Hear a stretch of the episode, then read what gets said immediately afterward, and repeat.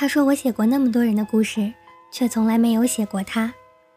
我说我从来不写发生着的事，等到咱们什么时候翻篇了，我就写你。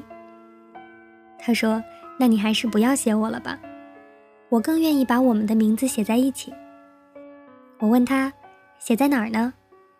他说很多地方吧，比如说去朋友的婚礼签到，我们家的户口本上，买房子的合同。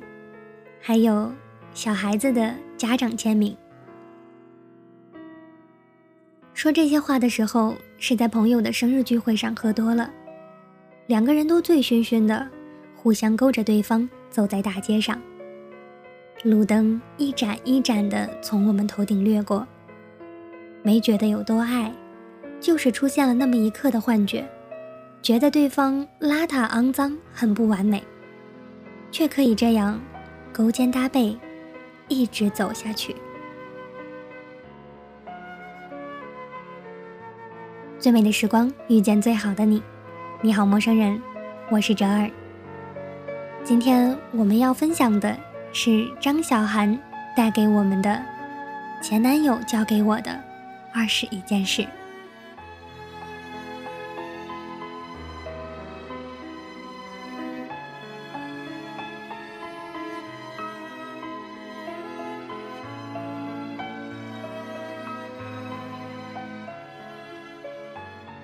第一件事，不想细数他是我第几个男朋友了，只记得遇到他的那个时候，我正好是分手低潮期，工作不顺心，新来的主管把大家都搞得焦头烂额的，吵了两句就辞职了，也不知道有几个姑娘会懦弱的和我一样，坐在咖啡厅的沙发上大哭。那段时间，他的境遇也不好，去哪儿都叼着一根烟。说话含糊不清。他和朋友走进来，看我咬着吸管哭得直抽抽，很自然地把吸管从我嘴里扯出来，说出了跟我讲的第一个道理：哭的时候就别喝东西了，容易呛死。我觉得他挺无聊的，没想过我会爱他一阵子。我哭着回击道：“说话的时候就别叼着烟了。”你说什么？别人听不清楚。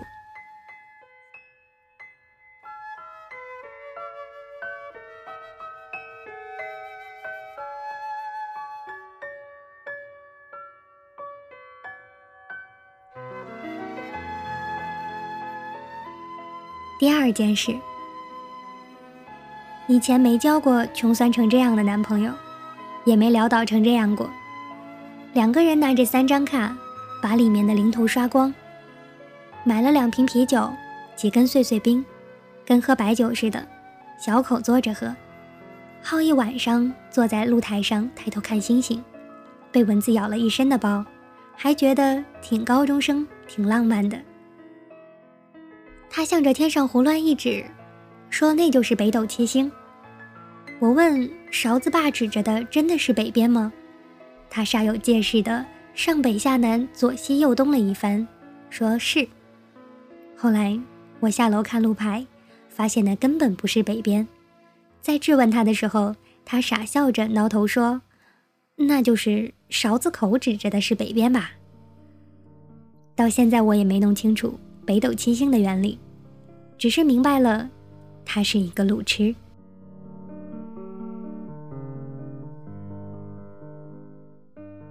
第三件事，后来发现他不仅仅是路痴，而且居然比我更找不到东西。以前我一天的主要内容就是找东西，和他一起生活多了一项内容，帮他找东西。不过他也会记得一些事情，比如说每次自己吃到什么好吃的东西，会记得给我带一份，记得在我哭的时候。千万别说什么励志的话，只要不分原则、不分立场的骂我正在骂的东西就好了。有一次，他站在桌边，动之以情、晓之以理的和碰我的桌角交涉了半个小时。我蹲在地上揉着乌青，想，这样也挺好的。我的男朋友是个大笨蛋。除了爱我什么都不会。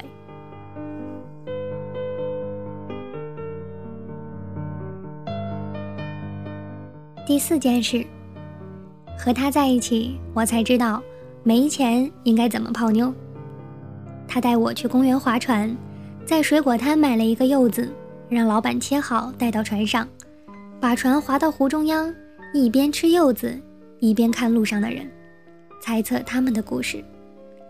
坐到夕阳西下，看到有老爷爷老奶奶从岸边经过，根本没像故事里那样手牵手爱得感人肺腑，反而是吵吵闹闹的，用上海话埋怨着对方只顾着看股票，没有早一点动身去超市抢到廉价的鸡蛋。之后他们发现我们在看，突然有些不好意思，压低了声音。他跟我说：“别看了，人家很尴尬的。”我回过头看他，他说：“我们做一点更尴尬的事。”然后他吻了我。第一次接吻是柚子味的，导致了这段恋情平淡清新，像是夏天的某种水果，但摆在那里也注定过期。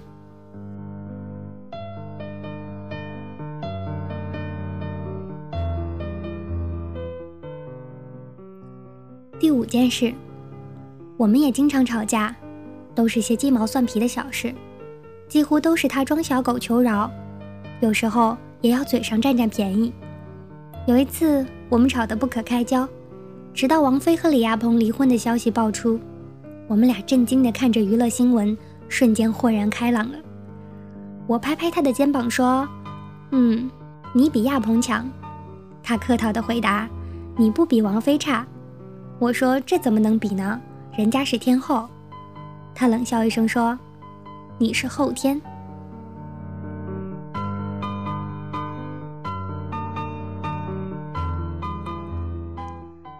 第六件事，我们最大的共同语言是电影。我从九岁的时候就梦想拍电影了，而他呢，是个郁郁不得志的小导演，拍了一堆不入流的广告和 MV。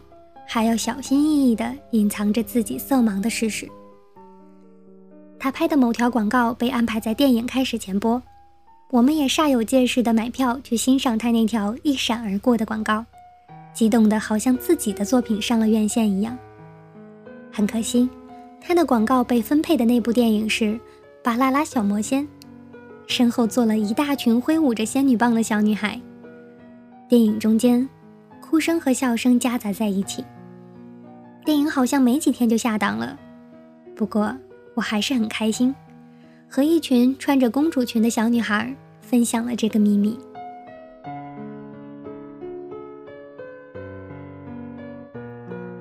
第七件事，我们最爱的娱乐活动就是团购电影票去看电影。我们牵着手看了很多电影，看《少年派的奇幻漂流》，我攥着他的手说。如果碰到险境求生的时候，你记得一定要吃了我。过两天看一九四二，我又攥着他的手说，逃荒的时候一定要卖了我。他比世界上任何人都明白，我面对困难丝毫没有求生的意志，悲观的本性，对事物的理性刻薄，在他面前暴露无遗。我不知道这种信任是来自哪里，但我想象不到。会再对另外一个人说这些话了。我们习惯在恋爱中把自己伪装得很漂亮，但是我喜欢在他面前放屁。他却是完全不一样的人，对未来有幻想，对理想有坚持，对生活很乐观。我有时候就在想，自己是多么残忍的人，变成了他的一根软肋。可是。世界有时候就是这样的不公平，得志的总是我这样的小贱人，而他混到最后，运气才华欠些火候，也没人在乎他是否足够努力这件事。我总觉得，这种不公平不应该出现在我的爱情里，没想到最后，也没能幸免。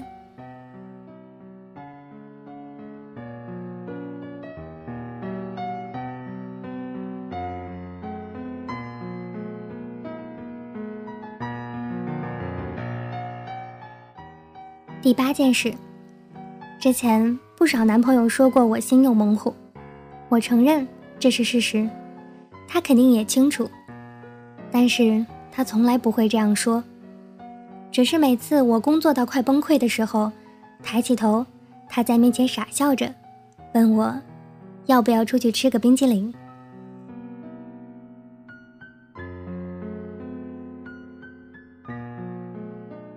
第九件事，还有一个笔记本，总会把我日常的小段子写下来，在我不开心的时候编成童话故事讲给我听。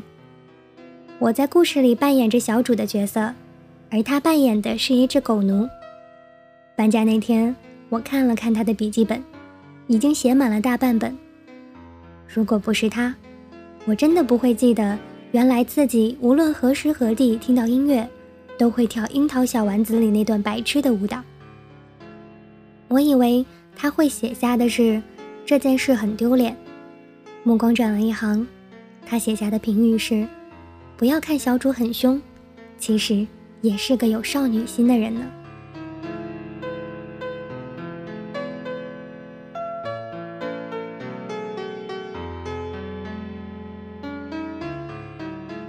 第十件事，春天的时候，我第一次卖出版权，老板让我去外地拿现金，我一直以为要被人拐骗去挖肾什么的，他和我同去。拿到钱之后，我们激动的忘记就在那里先把钱存上，导致一路不安，抱着黑色的大包，里面是成捆的现金。后来我们成功的把钱护送回了上海，存在 ATM 机里，一摞摞放进去，存了快半个小时。最后把无法识别的现金拿出来，我请他吃了一顿饭，给他买了一个新耳机。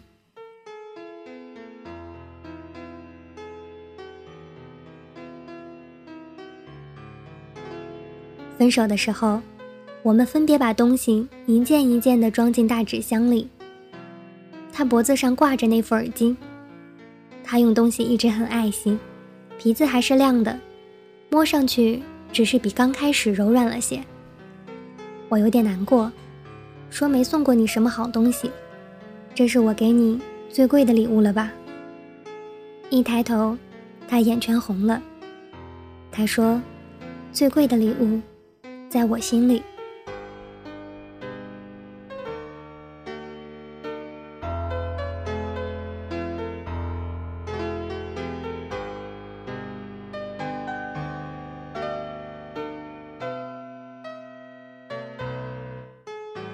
赚到钱的那天，我请朋友来家里，开了一瓶香槟，使劲的摇摆，浮夸的拉瓶塞，让香槟洒到每个人的头发上。喝得很醉，最后是他把一个一个的朋友送走。我们两个人坐在窗边，看着夜空。我问他：“北斗七星呢？”他说：“今天有点阴，看不到呢。”我很高兴，说：“以后我们的生活就会不一样了。”他什么也没说，只是吻了我的眼睛。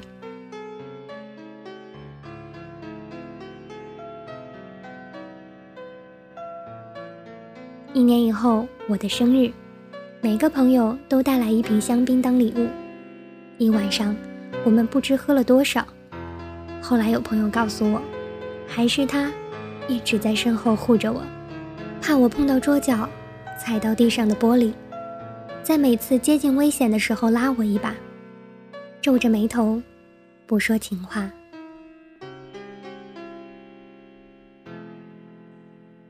第十二件事。果然，从那以后，我的生活越来越好，好的有点不真实。我的工作越来越忙，我和所有人说这是我事业旗舰年，不能错失任何一个机会。事实证明，我的确是一个心有猛虎的人。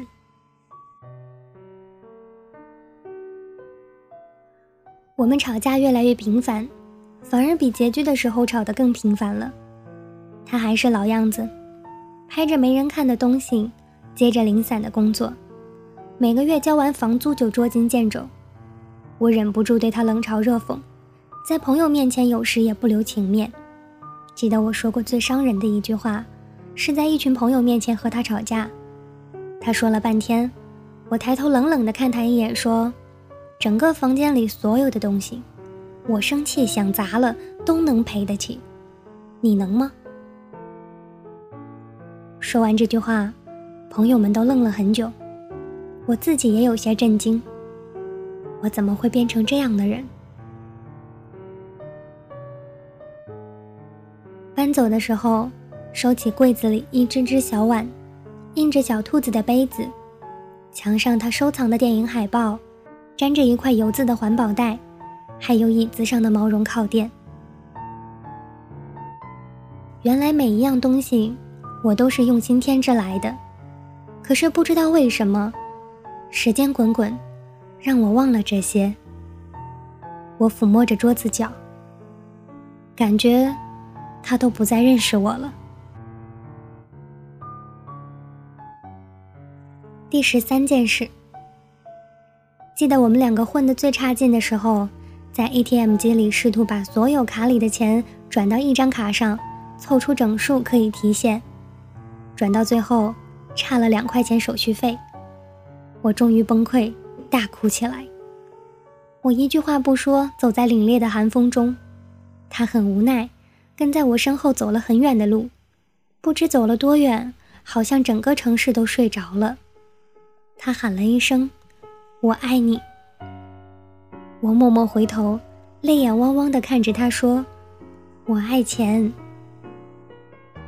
他一直记得这一句。后来赚了钱，他把所有的钱取出来放到我枕头下面，故意让我睡前发现，营造出梦想实现的感觉。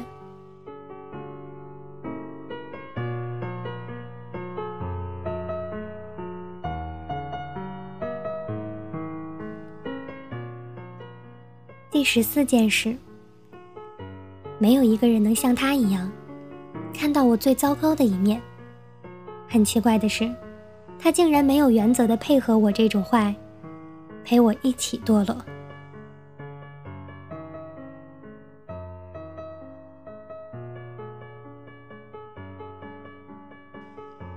第十五件事，我妈妈不喜欢他，总觉得。他浪荡漂泊，没出息。第一次把他偷偷带回家，大半夜的，以为爸妈都睡了，没想到我妈突然出来接水。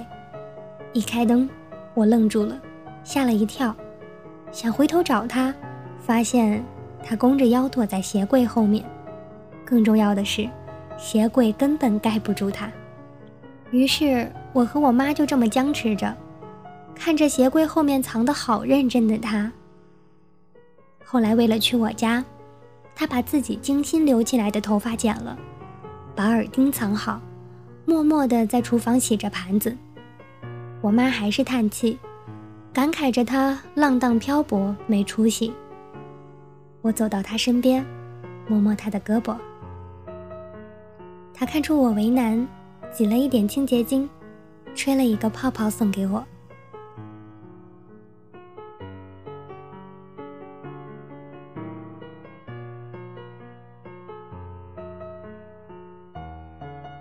第十六件事，我们渐渐疏远，再也不会一起聊天、看电影。我频繁出差，后来索性回到父母家住。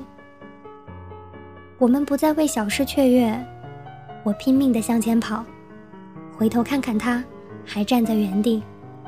我既感到安全，又感到难过。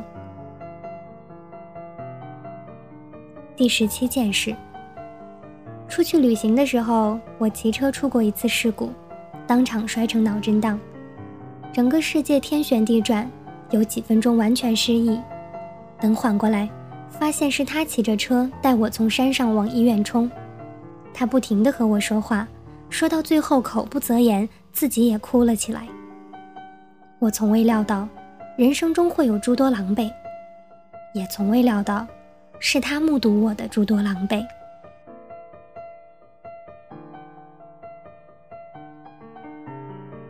第十八件事，他也有很迷人的时候。我五音不全，他唱歌很好听。他在朋友店里站在台上唱歌，下面的姑娘都眼巴巴地看着，他却从来没有忘记过，哪怕在 KTV 里，都要以我们的主题曲结尾，之后对我不好意思的笑笑。我们静静的坐着，看着对方，说不出话。天气开始热了，整个房间变得和我们欢天喜地搬进来的时候一样，崭新空荡。之后的住客。再也不会知道之前的房子中发生的令人心碎的故事，可能这些故事，只有桌子会记得。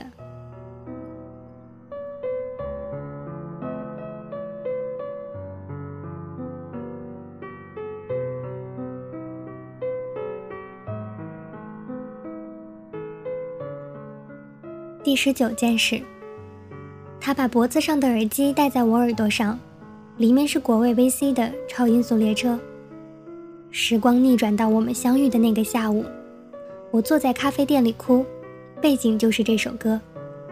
他说的每一句话，其实我都能听见。他说，第一次见到你，觉得这个姑娘像是一个被世界遗弃的小可怜。可是我也没有什么能给你的，那就坐在你旁边陪陪你吧，至少。陪你走过这段艰难的时光。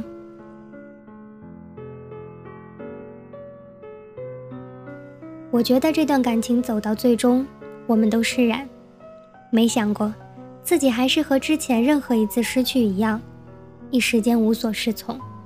而这一次，我不是被全世界抛弃，而是抛弃了全世界，包括曾经的自己。其实我们从来不是在一个空间里不断向前，每一次成长都是要从一个空间跨向另一个空间。我很想说出，你这么好，为什么不能一起去呢？可是始终也没有把这句话说出口。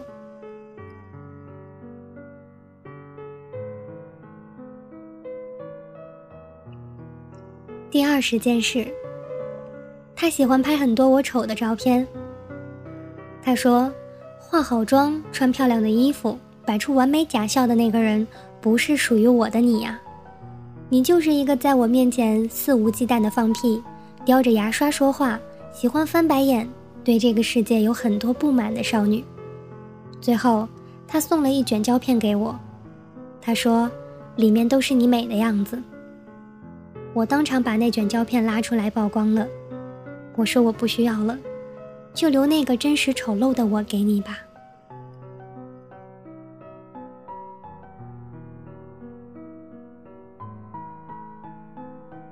第二十一件事，以前小说里写过，到底谈过多少恋爱，我们才能爱得轻松自如？始终没有答案。可是每段恋爱都能让我们学到一点什么。初恋带我入行，学会如何和另外一个人相处。在第二个男朋友面前知道了伪装，到了第三个男朋友，我在男女关系中已经驾轻就熟，甚至学会了如何和别人暧昧。可是到了他，这些技巧我一个都没用上，反而退化到最初。我剪短了头发，再也不涂指甲，穿着运动裤上街，在最破的大排档喝扎啤。我以前甚至从来没有这么了解过真实的自己。我常想，他到底教给了我什么？写到第二十一条，也没想到，他是我最笨的男朋友，除了爱我，一件事都没做好。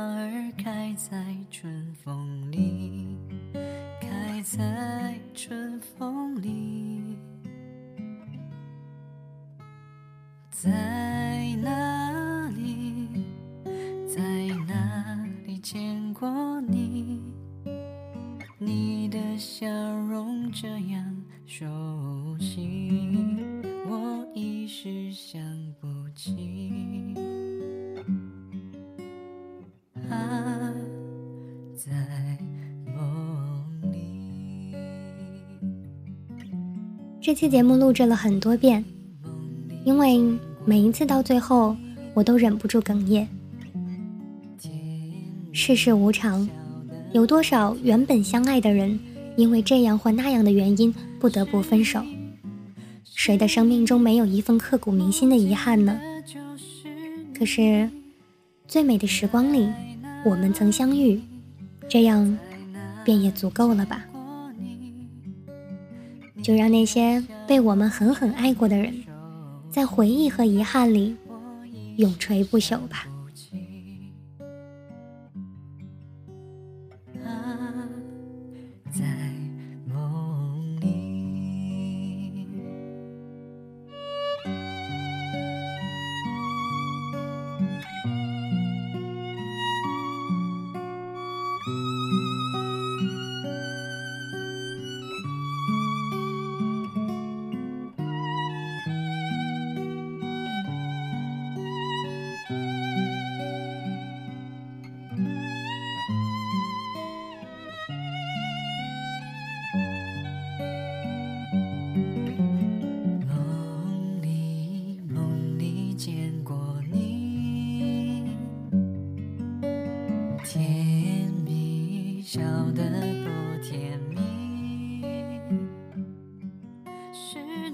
美的时光，遇见最好的你。